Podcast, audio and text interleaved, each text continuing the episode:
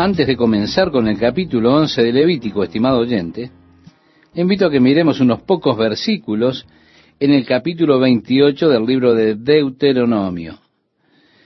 Porque en ocasiones estamos dispuestos, estamos prontos a estancarnos en cuanto a la ley y a veces pensamos, por Dios, desearía que esto se termine cuanto antes, pase rápido. ¿Es necesario todo esto? Nos preguntamos. No es que estamos bajo la gracia de Dios y viviendo en la era de la gracia, sí, pero en realidad es importante que nos demos cuenta que Dios está determinando para nosotros ciertas leyes espirituales aquí. Y Dios ha declarado en cuanto a su ley, allí en el capítulo 28 de Deuteronomio, acontecerá que si oyeres atentamente la voz de Jehová tu Dios para guardar y poner por obra todos sus mandamientos que yo te prescribo hoy, también Jehová tu Dios te exaltará sobre todas las naciones de la tierra, y vendrán sobre ti todas estas bendiciones, y te alcanzarán si oyeres la voz de Jehová tu Dios. Bendito serás tú en la ciudad y bendito tú en el campo. Bendito el fruto de tu vientre, el fruto de tu tierra, el fruto de tus bestias, la cría de tus vacas y los rebaños de tus ovejas. Benditas serán tu canasta y tu arteza de amasar. Bendito serás en tu entrar y bendito en tu salir. Jehová derrotará a tus enemigos que se levanten contra ti. Por un camino saldrán contra ti, y por siete caminos huirán de delante de ti. Jehová te enviará su bendición sobre tus graneros y sobre todo aquello en que pusieres tu mano, y te bendecirá en la tierra que Jehová tu Dios te da. Ve, estimado oyente, Dios nos ha dado ciertas leyes espirituales. Si las obedecemos, entonces seremos bendecidos. Pero si usted prosigue y termina el libro, de Deuteronomio, allí en el capítulo 28, encontrará las cosas que ocurrirán si usted se olvida de la ley de Dios, si usted la ignora. Y por supuesto el versículo 15 comienza diciendo, pero acontecerá, si no oyeres la voz de Jehová tu Dios, para procurar cumplir todos sus mandamientos y sus estatutos que yo te intimo hoy, que vendrán sobre ti todas estas maldiciones y te alcanzarán. Maldito serás tú en la ciudad y maldito en el campo. Maldita tu canasta y tu arteza de amasar. Maldito el fruto de tu vientre, el fruto de tu tierra, la cría de tus vacas y los rebaños de tus ovejas. Y así todas las maldiciones vendrán. Ahora bien, en Josué capítulo 1, Moisés dio una especie de encargo final a Josué. En el versículo 8 le declaró, nunca se apartará de tu boca este libro de la ley, sino que de día y de noche meditarás en él, para que guardes y hagas conforme a todo lo que en él está escrito, porque entonces harás prosperar tu camino y todo te saldrá bien. Así que, estimado oyente, si usted lo guarda, si usted lo sigue, si usted medita en él, Dios ha de prosperar su camino y usted tendrá éxito. En el Salmo primero, David declara, bienaventurado el varón que no anduvo en consejo de malos, ni estuvo en camino de pecadores, ni en silla de escarnecedores se ha sentado, sino que en la ley de Jehová está su delicia, y en su ley medita de día y de noche será como árbol plantado junto a corrientes de aguas, que da su fruto en su tiempo y su hoja no cae, y todo lo que hace prosperará. Sé que le resulta tedioso a veces a usted pasar por todas estas leyes, pero sepa esto, que si usted medita en ellas y hace énfasis en hacerlo y cumplir la voluntad de Dios, la bendición de Dios estará sobre su vida. Ahora los hijos de Israel cometieron el gran error al pensar que porque ellos tenían la ley, ya eran justificados por ella. El apóstol Pablo dijo, no es simplemente por tener la ley, es obrar la ley lo que trae la bendición. Volviendo a Levítico capítulo 11, encontramos que allí el Señor está tratando con las comidas que ellos podían comer y las comidas que ellos no podían comer. Ahora, para mí, esto muestra que Dios está interesado en nuestra salud. Si el Señor nos hablase a nosotros hoy, estoy seguro que Él nos hablaría acerca de la comida chatarra. Y estaría interesado en su dieta porque no puede estar usted comiendo tanta comida basura y luego pedirle a Dios tener un cuerpo fuerte. Cuando solíamos volver a casa del estudio bíblico a la noche, comprábamos helado de crema con salsa de chocolate, crema y demás. Alguien decía, ¿quién ha de pedir la bendición? Y yo respondía, no le puedes pedir a Dios que bendiga esto. No es bueno para ti. Cómelo, pero aténete a las consecuencias. Pero no le pidas a Dios que lo bendiga. Así que Dios está interesado en la buena nutrición. Y las comidas permitidas por Dios eran aquellas que eran buenas, saludables y fortalecedoras. Aquellas comidas que Dios no permitía comer, había una razón de salud detrás de la prohibición de cada comida.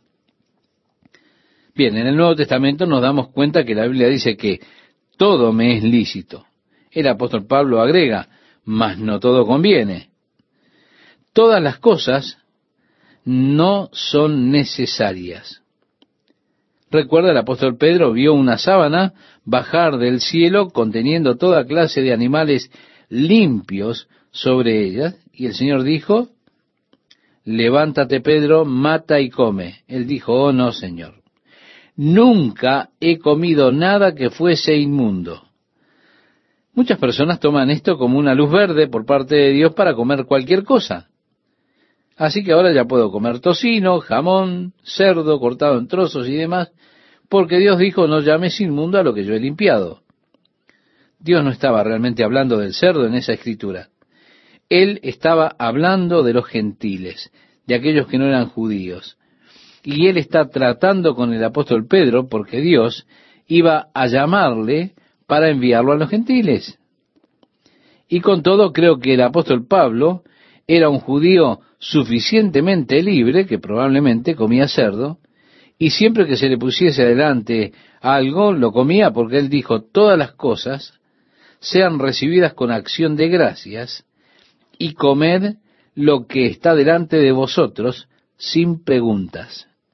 Sin embargo, eso no fue a causa del cerdo. Usted pregunta, ¿esto que voy a comer fue sacrificado a algún ídolo pagano? Ahora, si los que lo invitaron le dicen sí, lo fue.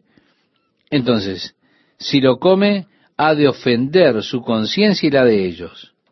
Con todo Jesús dijo, no es lo que entra al hombre lo que lo contamina, sino lo que sale de su boca.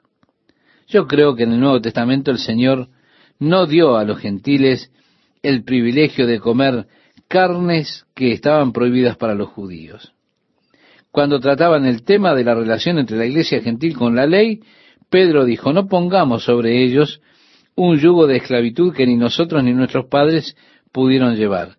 Así que ellos mencionan simplemente una cosa, no comer las cosas estranguladas, de hecho, o privadas de la sangre, no comer las cosas sacrificadas a los ídolos.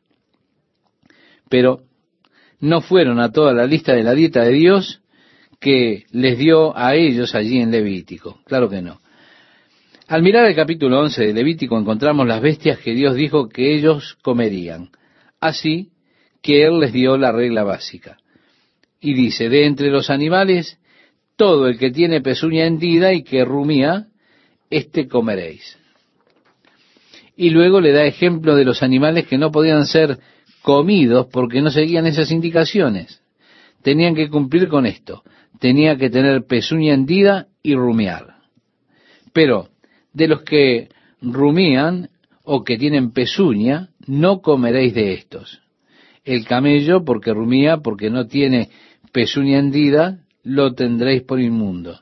También el conejo, porque rumia, pero no tiene pezuña, lo tendréis por inmundo. Asimismo la liebre, porque rumia, pero no tiene pezuña, la tendréis por inmunda. Una vez alguien me dijo que tenía un amigo que ya no creía en Dios. No creía en Dios ni en la Biblia por causa de esta escritura en particular, donde la Biblia habla acerca de que la liebre es rumiante.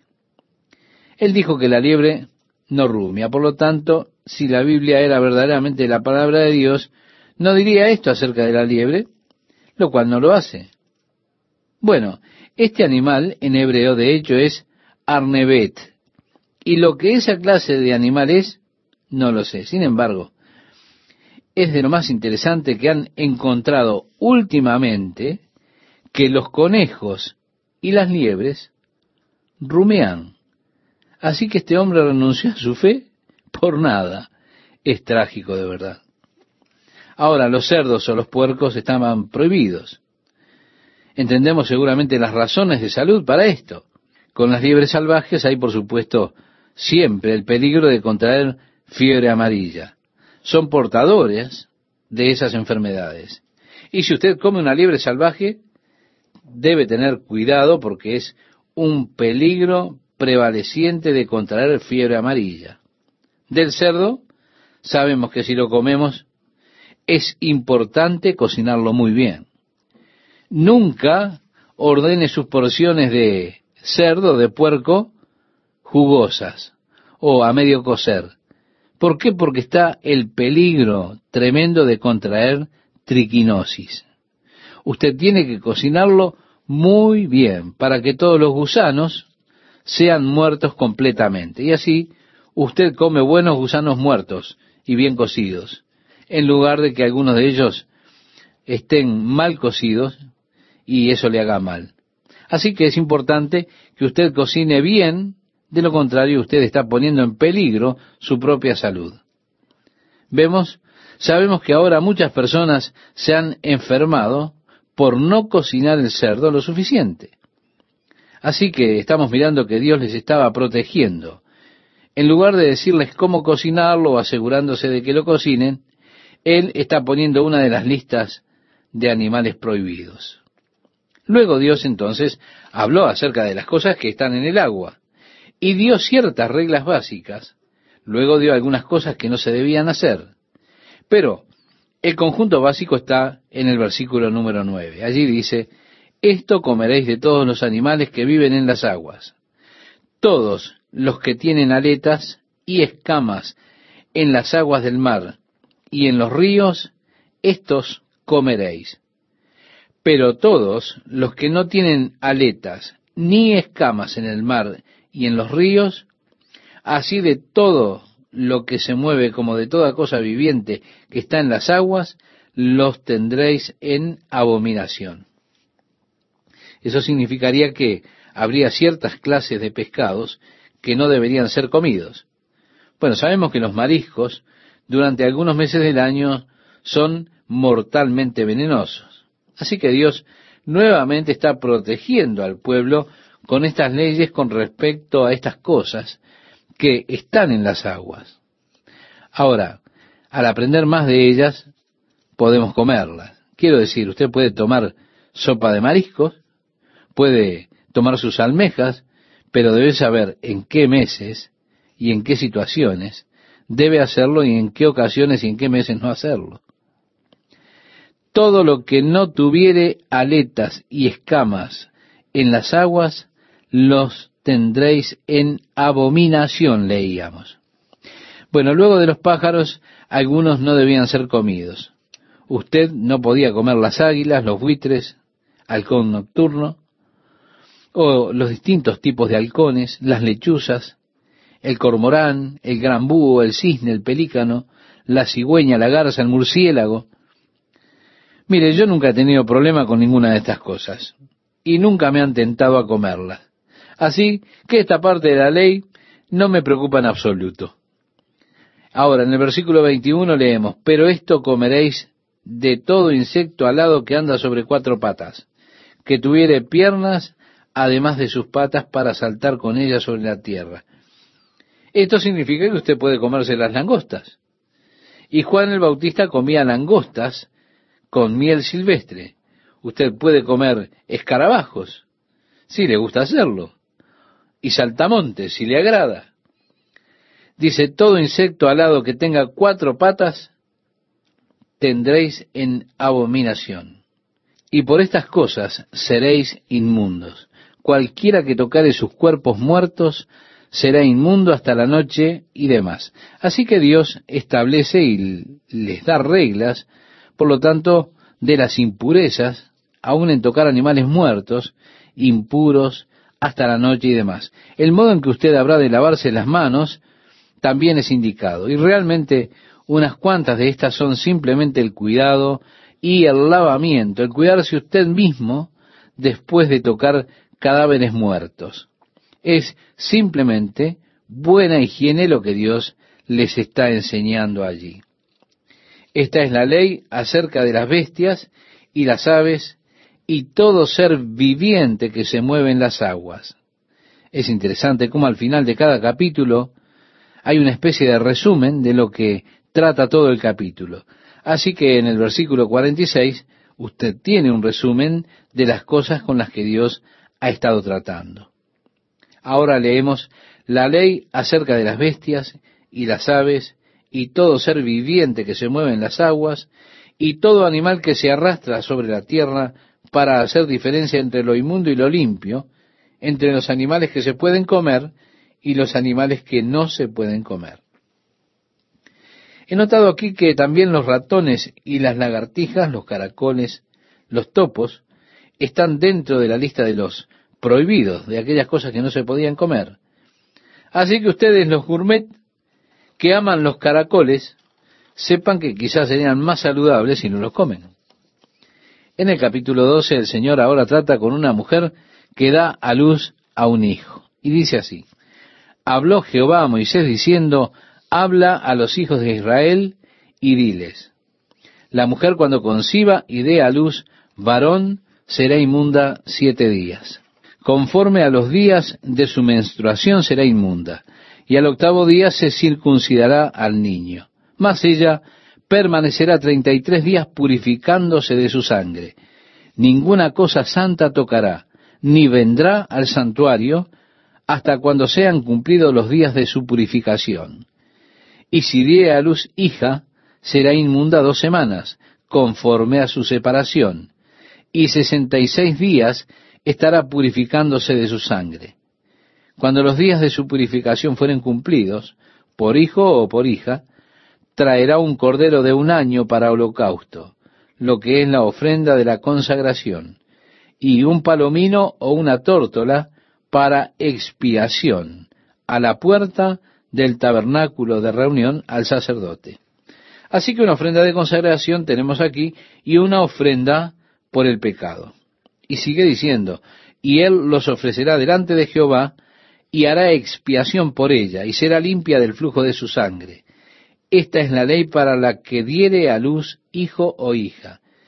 Y si no tiene lo suficiente para un cordero, tomará entonces dos tórtolas o dos palominos, uno para holocausto y otro para expiación, y el sacerdote hará expiación por ella y será limpia. Ahora es interesante, recuerda cuando María y José, después del nacimiento de Jesús, vinieron para el rito de esta purificación de María, María trajo dos tórtolas, lo que indicaría que ellos eran realmente personas pobres. No eran ricos en absoluto, eran personas pobres. No podían traer un cordero, no podían sostenerlo, solventarlo, sustentarlo. Así que los pobres traían dos tórtolas. Por lo tanto, esto es un indicador de la pobreza que tenían José y María, que trajeron estos animalitos para el rito de la purificación de ella y demás cosas. Al entrar el capítulo 13, estimado oyente, Dios está tratando con el tema de la lepra. Y a los sacerdotes le fueron dadas instrucciones sobre cómo diagnosticar la lepra una erupción en el cuerpo de una persona, el examen de esta, el color de los cabellos que están en el manchón y demás. Así que el sacerdote podía verdaderamente identificar al leproso. Ahora bien, era un doble examen. Primero, si era leproso en verdad, muchas veces le apartarían por siete días, lo reexaminarían para ver si hay algún cambio en la condición, pero Dios quería que fueran muy cuidadosos para, número uno, si era realmente leproso, había que aislarle del pueblo para que no se extendiese la enfermedad.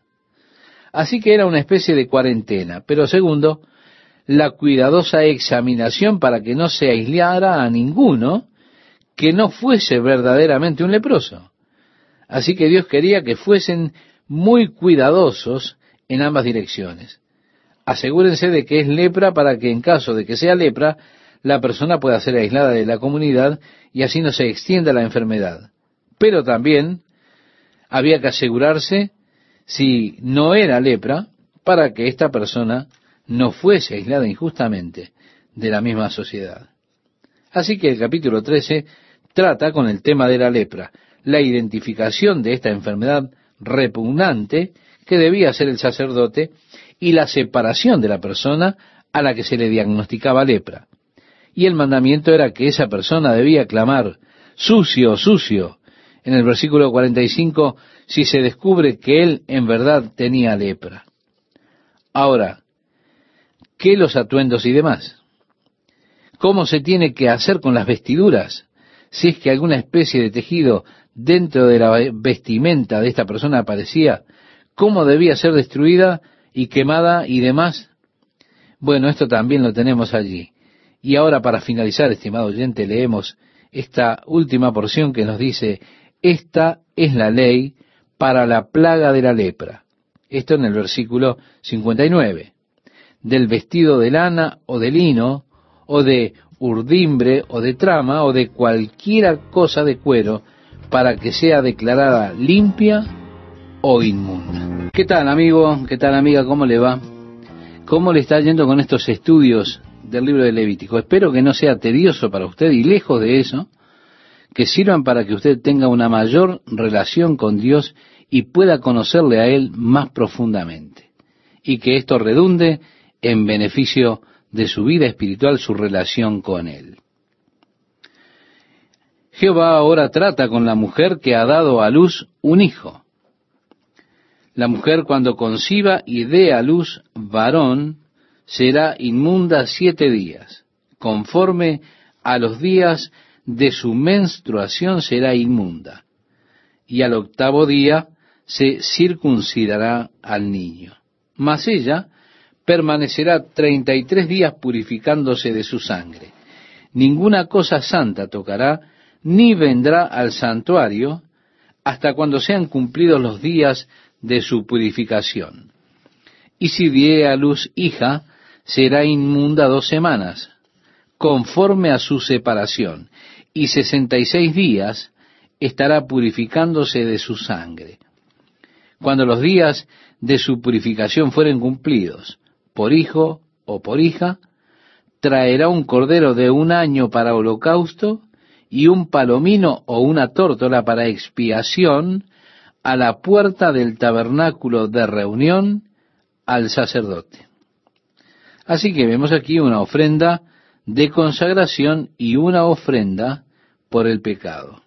Continúa diciendo, y él los ofrecerá delante de Jehová y hará expiación por ella y será limpia del flujo de su sangre. Esta es la ley para la que diere a luz hijo o hija. Y si no tiene lo suficiente para un cordero, tomará entonces dos tórtolas o dos palominos, uno para holocausto y otro para expiación. Y el sacerdote hará expiación por ella y será limpia. Hemos leído en Levítico capítulo 12 versículos 7 y 8. Al llegar al capítulo 13, Dios trata con el asunto de la lepra y se les da a los sacerdotes instrucciones de cómo debían diagnosticar la lepra. La lepra era una erupción en el cuerpo de una persona. la examinación de ella, el color del cabello que están en las manchas y demás, debía ser hecho. Así que el sacerdote podía realmente identificar la lepra. Este examen tenía dos partes. El primero, si realmente era lepra, muchas veces ellos eran colocados aparte por siete días. Los reexaminaban para ver si había algún cambio en su condición. Pero Dios quería que ellos fueran muy cuidadosos. Número uno, si era lepra realmente, para aislarlo de las personas para evitar así que se propagara la enfermedad. Pero, en segundo lugar, la cuidadosa examinación debía ser hecha para que nadie que no tuviese lepra, que no estuviera realmente enfermo, fuera aislado. Así que Dios quería que ellos fueran muy cuidadosos en ambos casos, asegurándose de que era lepra para que, en ese caso, reitero, la persona fuera aislada de la comunidad y no se propagara la enfermedad.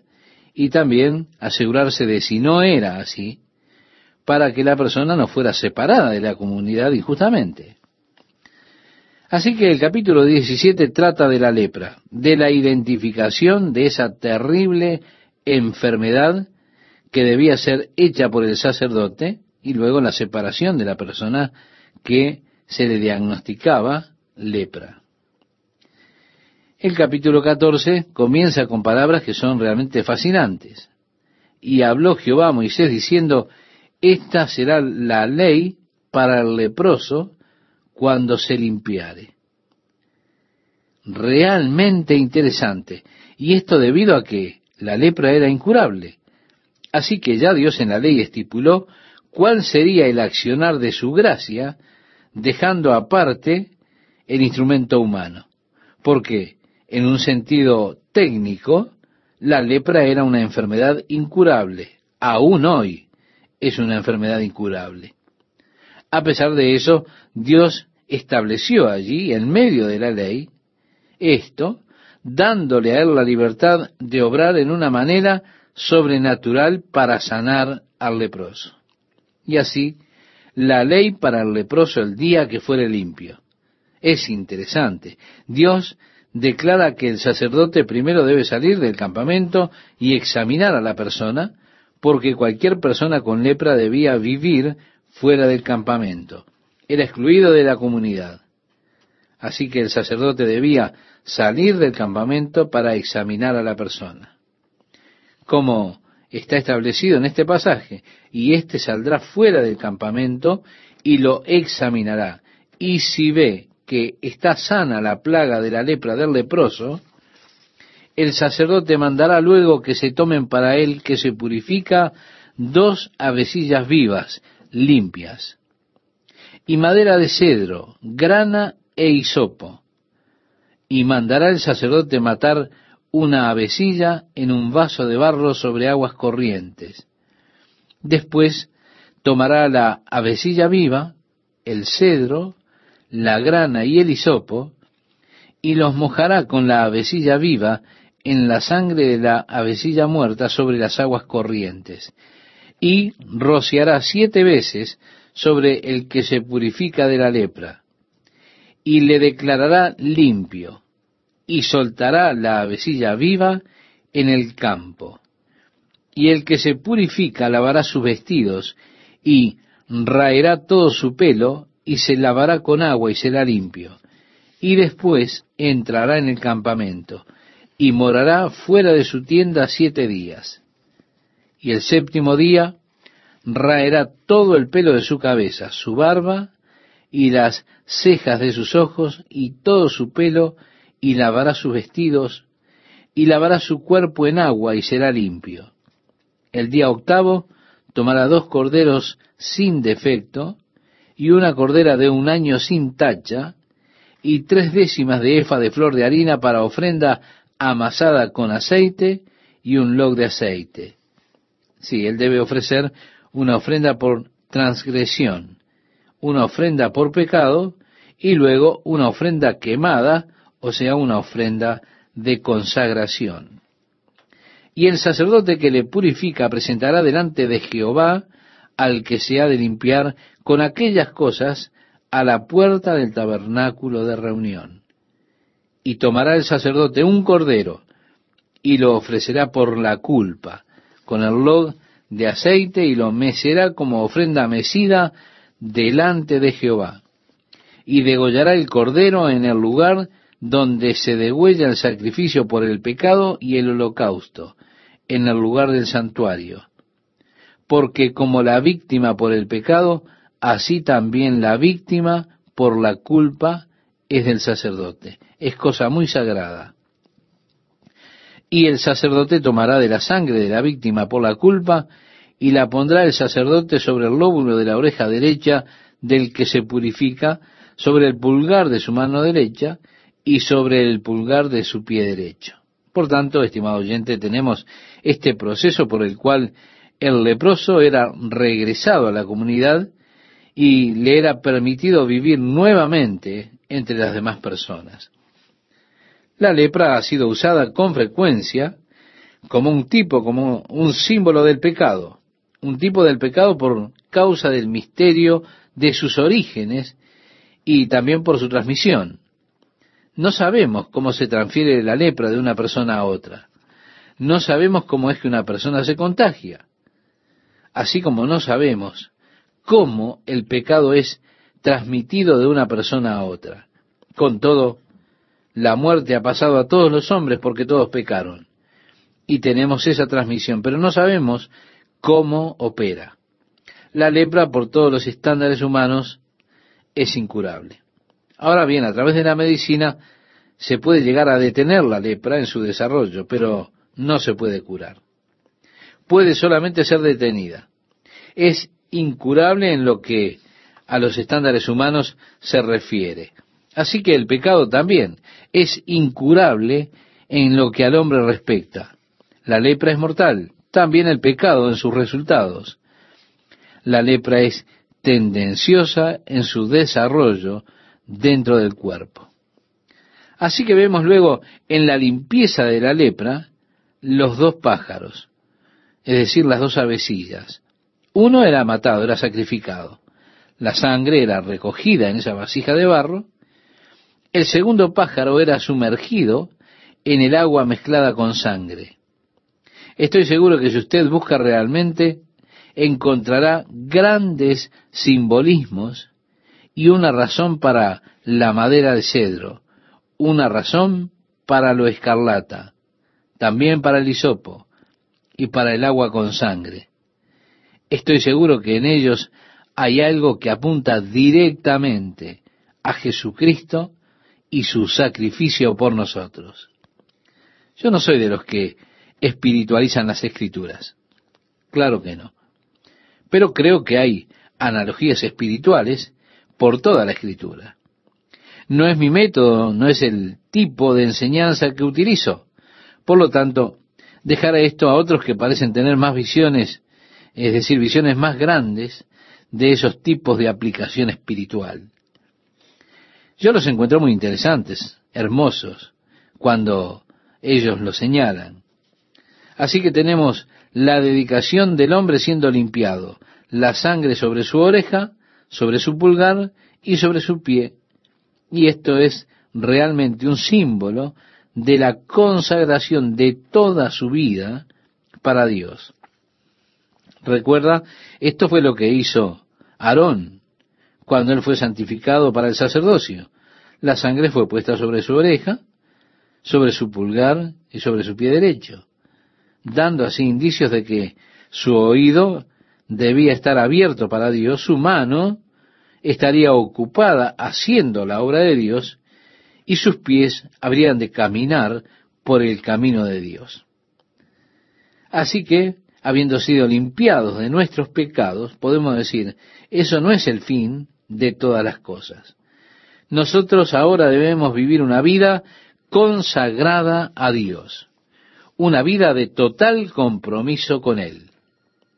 Nuestros oídos deben estar abiertos a la voz de Dios, nuestras manos ocupadas haciendo la obra de Dios. nuestros pies deben caminar en los caminos de Dios. Así que esto es una analogía plena aquí de alguien que era leproso y fue limpiado. Es una analogía total con un hombre pecador que fue lavado por la sangre de Jesucristo, por lo tanto, así debe consagrarse ahora para con el Señor. Él prosigue y detalla las leyes que fueron dadas para aquellos que eran plagados con lepra. En el versículo 32, esto hace una especie de, o se hace una especie de encapsulado, podemos decir. Y dice, esta es la ley para el que hubiere tenido plaga de lepra y no tuviere más para su purificación. Habló también Jehová a Moisés y a Aarón diciendo. Ahora, cuando ustedes vengan a la tierra y haya una plaga que entre en las casas, probablemente una especie de moho, si este brote estaba en las casas, ellos debían raspar las piedras, luego debían revocarlas. Ahora, si el moho brotaba de nuevo, ellos tenían que tirar la casa abajo. Pero, si después de haberlas revocado, el moho no irrumpía nuevamente, la casa entonces era considerada como que estaba limpia y ellos podían ir y vivir allí. Así que nuevamente él trae aves y mata una sobre el agua, es lo mismo. Esta es la ley de la lepra. Así se hacía en el capítulo 14. Bien, al entrar en el capítulo 15, Dios trata con algo que erupciona o algo que brota en su cuerpo, cualquier tipo de irritación que una persona pudiese tener. Eso significaba que él estaba sucio. Y todo el asunto tiene que ver con los principios de higiene que Dios está estableciendo para su pueblo. Como todo lo que él usa o toca está sucio, los diversos procesos de lavamiento que ellos necesitaban atravesar hasta esa irritación, esa infección, para que fuese sanada completamente. A mí me resulta muy, pero muy interesante estas leyes de limpieza, leyes de lavamiento, fueron tan importantes para la buena higiene del pueblo de Dios. Mire, hasta hace unos 100 años, o por ahí aproximadamente, los hospitales no siempre seguían las buenas prácticas de higiene los doctores en realidad no se lavaban mucho. De hecho, parecía existir un sentimiento, una especie de sentimiento de que lo más sangrientas que tuviesen las ropas, eso era un símbolo de eficiencia y de efectividad del cirujano, del médico. Así que ellos iban de un paciente a otro sin lavarse. Iban de un parto a otro sin lavarse de una operación a otra sin lavarse.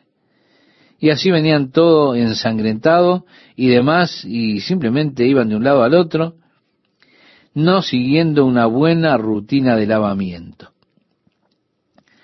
Uno de los primeros doctores en recomendar que comenzaran a utilizar un procedimiento de lavamiento, casi pierde su licencia de doctor porque se atrevió a sugerir semejante cosa. Él fue despreciado por mucho tiempo hasta que él pudo estadísticamente probar que la tasa de muerte entre sus pacientes, especialmente aquellas madres que llevaban a sus hijos, eran mucho menos que el resto por un gran número. ¿Por qué? Por causa de las prácticas cuidadosas de lavamiento de este doctor. Así que esto ocurrió hace unos 100 años aproximadamente. No había ni cerca cuidado de lavarse. Con todo, si ellos hubiesen atendido a la ley de Dios, sabrían de esa necesidad y del valor que tiene el lavamiento y la limpieza. La Biblia no dice que la limpieza está al lado de la piedad en esas palabras. Esas palabras se encuentran en el Corán, pero no en la Biblia. Con todo, seguramente está implícito que la limpieza es realmente importante. La limpieza física es importante. Esto es ciertamente algo que es enseñado en la ley, aunque no está necesariamente vinculado a la piedad, porque son áreas totalmente distintas. Pero para su bienestar físico, la limpieza es muy importante para detener la extensión de las enfermedades, simplemente para tener una buena salud. La limpieza es importante de verdad. Así que al entrar nosotros al capítulo 15, usted está tratando con estas cosas y así sucesivamente van surgiendo, como una especie de infección grupal. Él pasa por varios procesos de limpieza, el modo en que ellos deben limpiarse, el número de días que debían utilizar y cosas así. Luego simplemente trata básicamente con el hecho en sí de la limpieza. Ahora, en cuanto a la mujer, trata con sus periodos menstruales.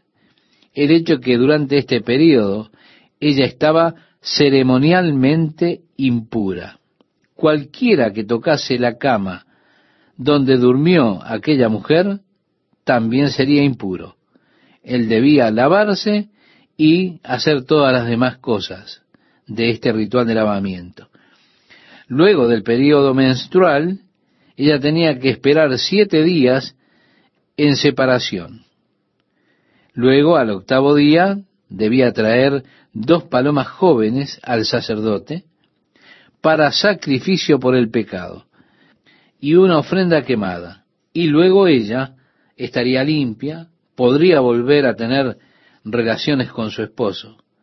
Es interesante, esto sin duda es la razón por la que había tan grande fertilidad entre estas personas, porque esto es cuando ellos podían venir nuevamente a tener relaciones físicas, al tiempo de la ovulación. Así que esto produjo un crecimiento muy rápido en la población. Leemos a continuación este pasaje que dice, así apartaréis de sus impurezas a los hijos de Israel, a fin de que no mueran por sus impurezas, por haber contaminado mi tabernáculo que está entre ellos. Ahora la impureza. Es importante, estimado oyente, que nosotros nos demos cuenta que esto era la impureza ceremonial y durante el período de impureza no les era permitido venir al tabernáculo de Dios. Por ejemplo, si usted tenía una úlcera, no podía venir al tabernáculo de Dios a menos de que hubiera pasado por siete días de lavamiento. Lavamiento de sus ropas, lavamiento también de su cuerpo, lavamiento de todo lo demás y luego que la úlcera hubiese sido curada, que formara costra, es decir, cascarita, como le decimos nosotros, y sane, entonces podía venir. Pero esto era la impureza ceremonial, y usted no podía venir a Dios en el período de esa impureza. Estimado oyente, en el capítulo 16 tratamos con el Yom Kippur, es decir, el día de la expiación. Recuerde que el sumo sacerdote no podía entrar al lugar santísimo nunca. Habló Jehová a Moisés después de la muerte de los dos hijos de Aarón, y ahora Dios está siendo más específico acerca del ministerio de los sacerdotes y cómo no debían entrar al lugar santísimo en ningún momento.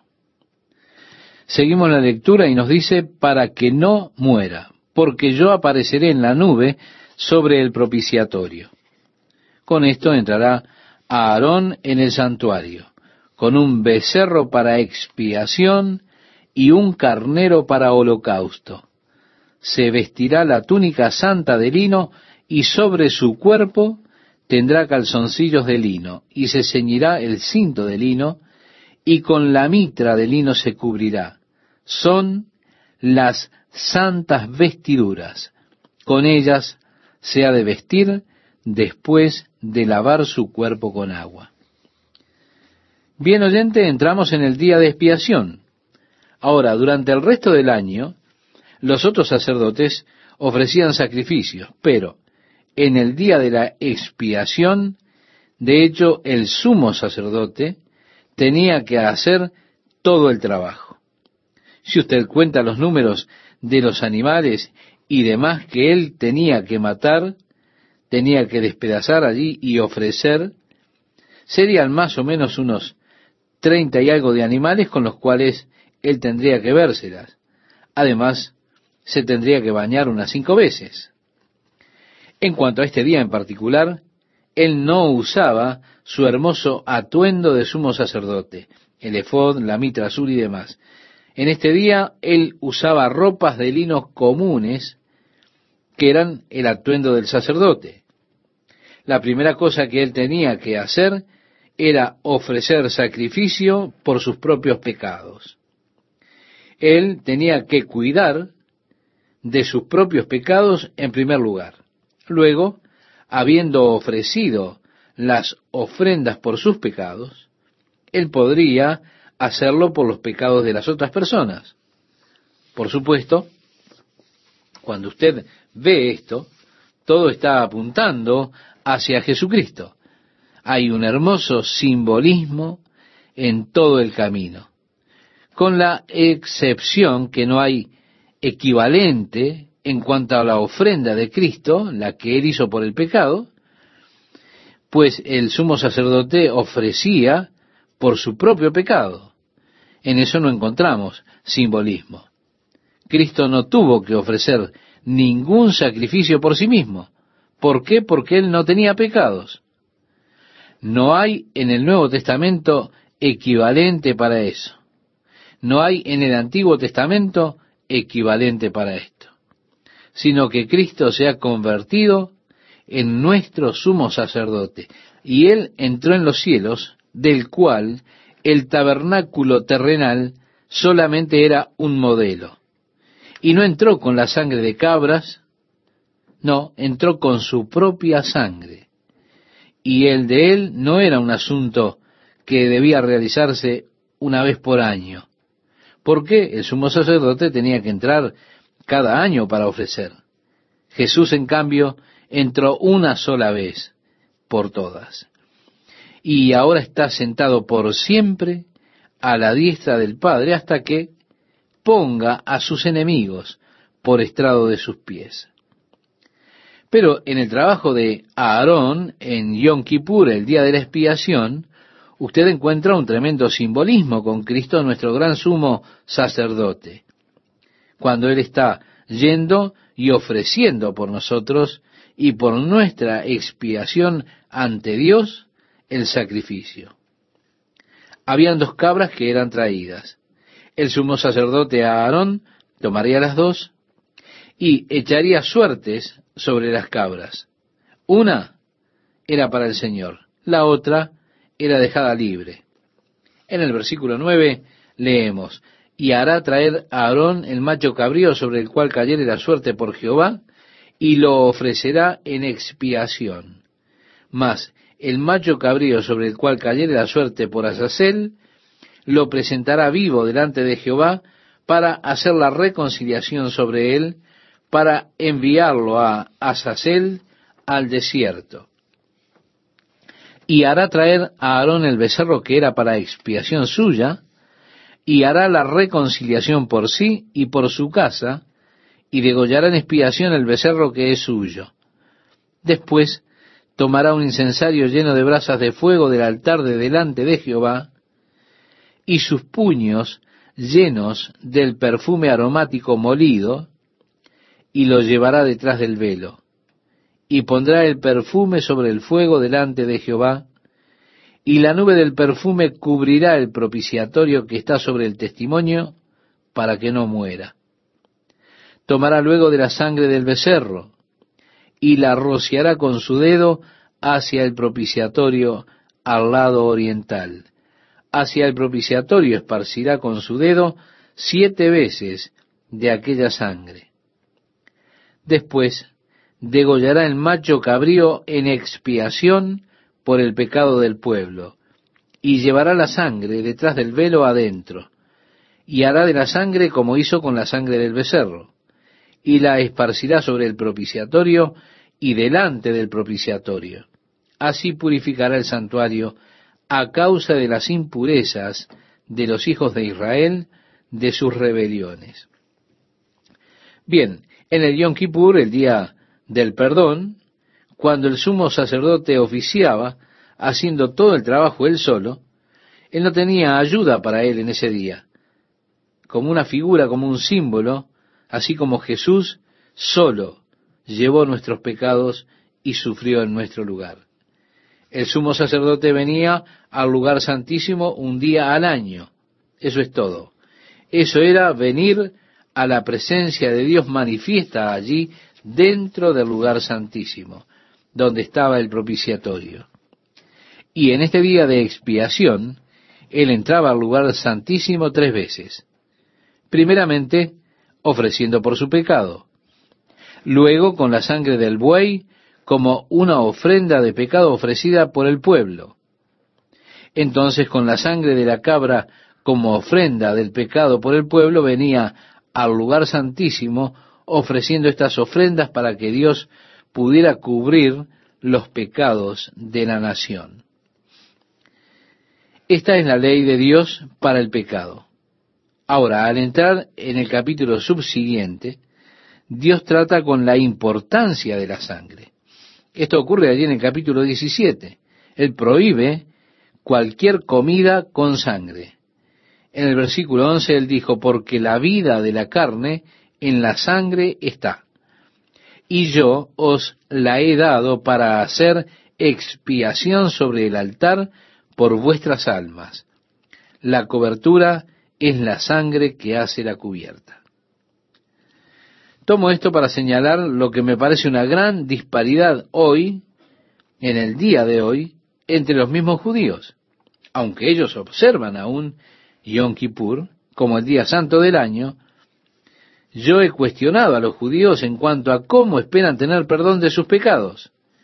Y la complaciente respuesta que los judíos me dieron en cuanto a que las bases de perdón de sus pecados tienen es que el Yom Kippur es ahora el día de la reflexión, en la cual usted reflexiona sobre su pasado.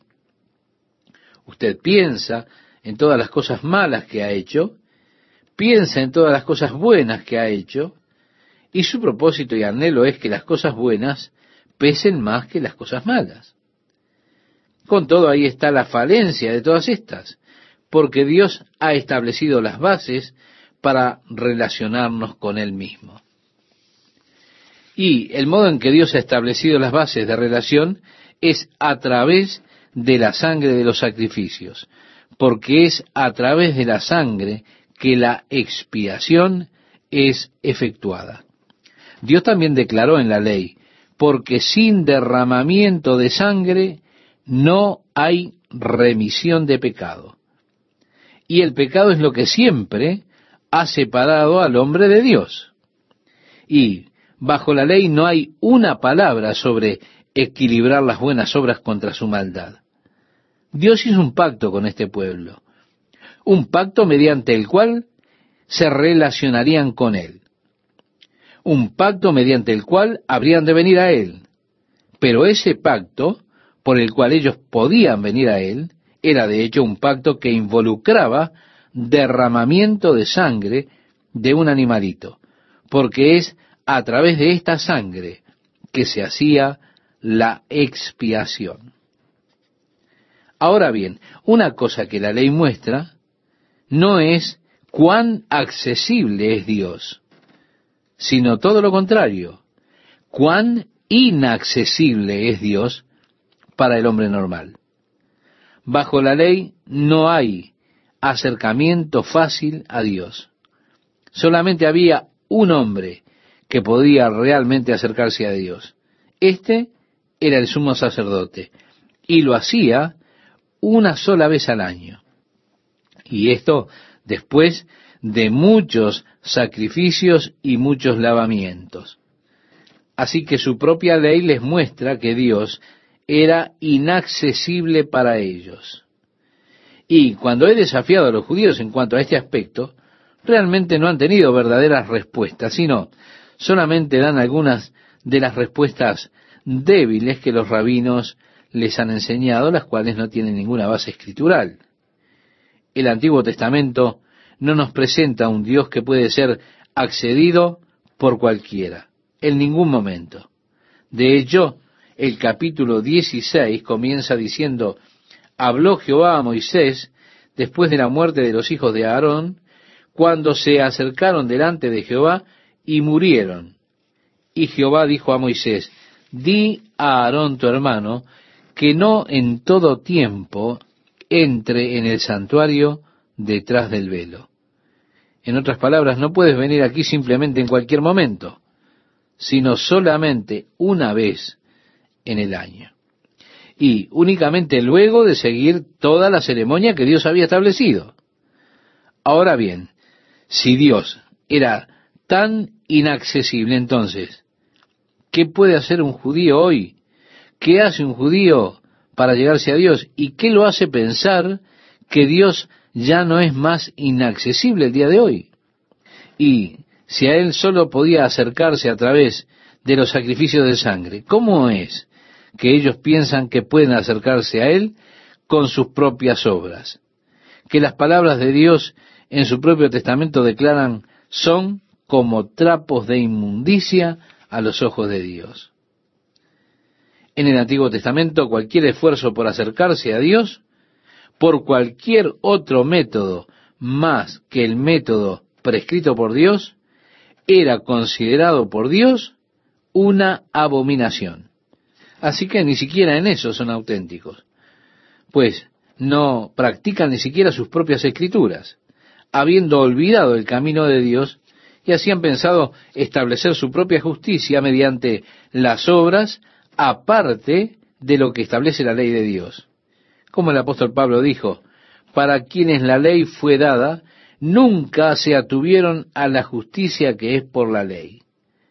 Porque habiéndose apartado de la ley de Dios, ahora están buscando por obras justificarse delante de Dios.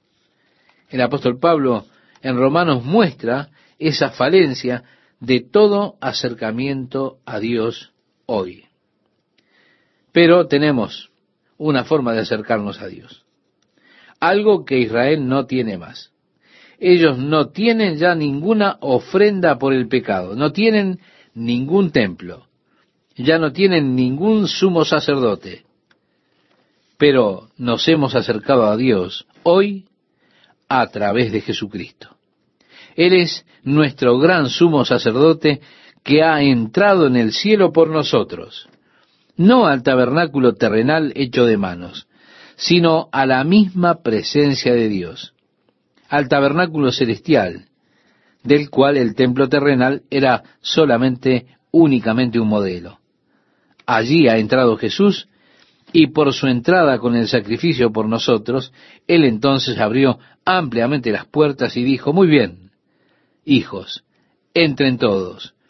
Y todos los hijos por la fe creen y confían en Jesucristo y la sangre de su nuevo pacto que Él ha establecido con el hombre. Por lo tanto, dice la Biblia, acerquémonos confiadamente al trono de la gracia para hallar gracia en el tiempo de necesidad. Qué cosa hermosa tenemos a través de Jesucristo, estimado oyente. Así que no venimos a Dios alejados de un sacrificio de sangre, porque es la sangre la que hace la expiación. Sin derramamiento de sangre no hay remisión de pecado. Y es por esto que Jesús vertió su sangre. Es por esto por lo que Dios puso tan alto respeto por la sangre en las mentes de las personas enfatizando una y otra vez el gran respeto que debían tener por la sangre, aún la sangre de los animales.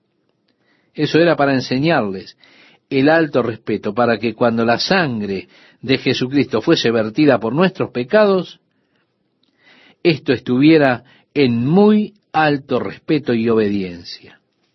En el libro de Hebreos se nos dice que el que viola la ley de Moisés por el testimonio de dos o tres testigos, muere irremisiblemente. ¿Cuánto mayor castigo pensáis que merecerá el que pisoteare al Hijo de Dios y tuviere por inmunda la sangre del pacto en la cual fue santificado? La reverencia que Dios quiere que nosotros tengamos en respeto que Dios quiere que tengamos por la sangre.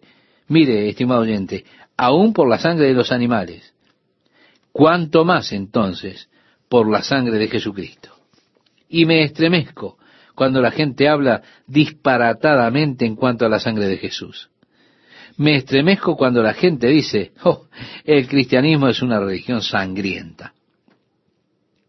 Me estremezco cuando los hombres como Voltaire dicen, la sangre de Cristo, la sangre de cerdos, no hay diferencia.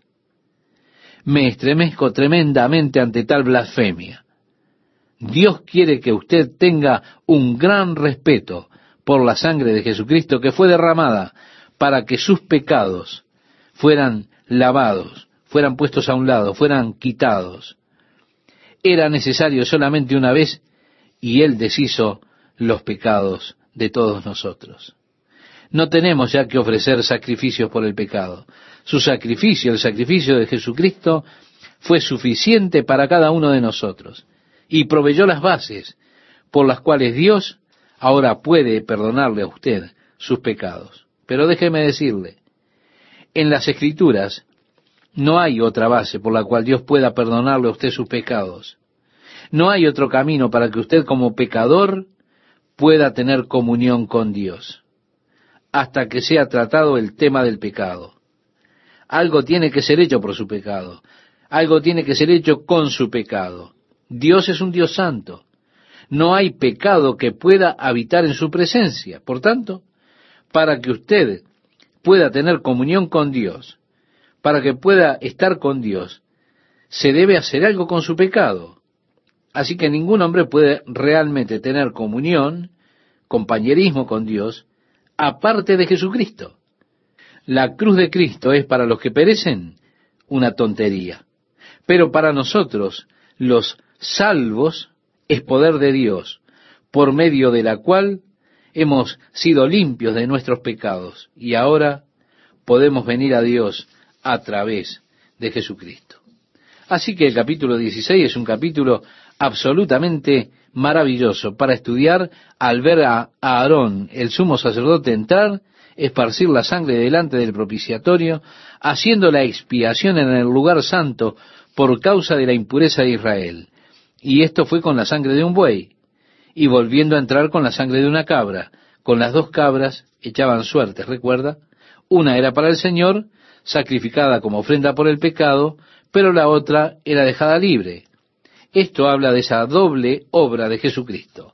No solo provee perdón para nuestros pecados, sino que provee poder sobre el pecado para separar a usted de sus pecados. Ahora, la segunda cabra, la que escapaba después de haber sido inmolada, la primera sobre la que se echó suerte como un sacrificio, él tomó la segunda cabra y puso sus manos sobre la cabeza de la segunda cabra y sobre la cabeza de la segunda cabra él confesó todos los pecados de la nación, transfiriéndole así todos los pecados a la segunda cabra. Luego esta cabra era sacada por el sumo sacerdote fuera del campamento al desierto y la dejaban ir, la dejaban ir fuera al desierto. Era una cabra en escape y hablaba de la separación del pecado de cada uno de nosotros. Al pasar los años, hubo un ritual desarrollado cuando el templo estuvo finalmente establecido en Jerusalén. Había un área en donde la cabra era por lo general librada allí. Y había hombres que se paraban en puntos estratégicos por todo el desierto de Judea. El sacerdote salía mientras todo el pueblo esperaba atrás en el área del templo. Y el sacerdote al sacar la cabra fuera al desierto para dejarla libre, finalmente vendría al desierto, a ese lugar donde la dejaba libre. Y cuando ésta corría y desaparecía, él daba la señal al hombre siguiente que daría una señal al otro y así sucesivamente unos a otros. En unos momentos la señal estaba en el monte de los olivos, estaba en el monte del templo, de que la cabra se había ido. Y eso significaba los pecados se han marchado. ¿Qué ocurría? Había un gran regocijo en el pueblo. Cantaban salmos de Jalel, las alabanzas a Dios, al llegar la noticia de que la cabra se había ido llevando los pecados. Y pienso también en ese gran regocijo que se produce en nosotros cuando nos damos cuenta que nuestros pecados se fueron, para nunca más ser recordados. Cristo los llevó. Así es la victoria y el poder que Dios nos da sobre el pecado. Así que este día de la expiación, el día más importante en el calendario judío, es digno de que lo estudiemos y es digno que lo comparemos con el Señor Jesucristo.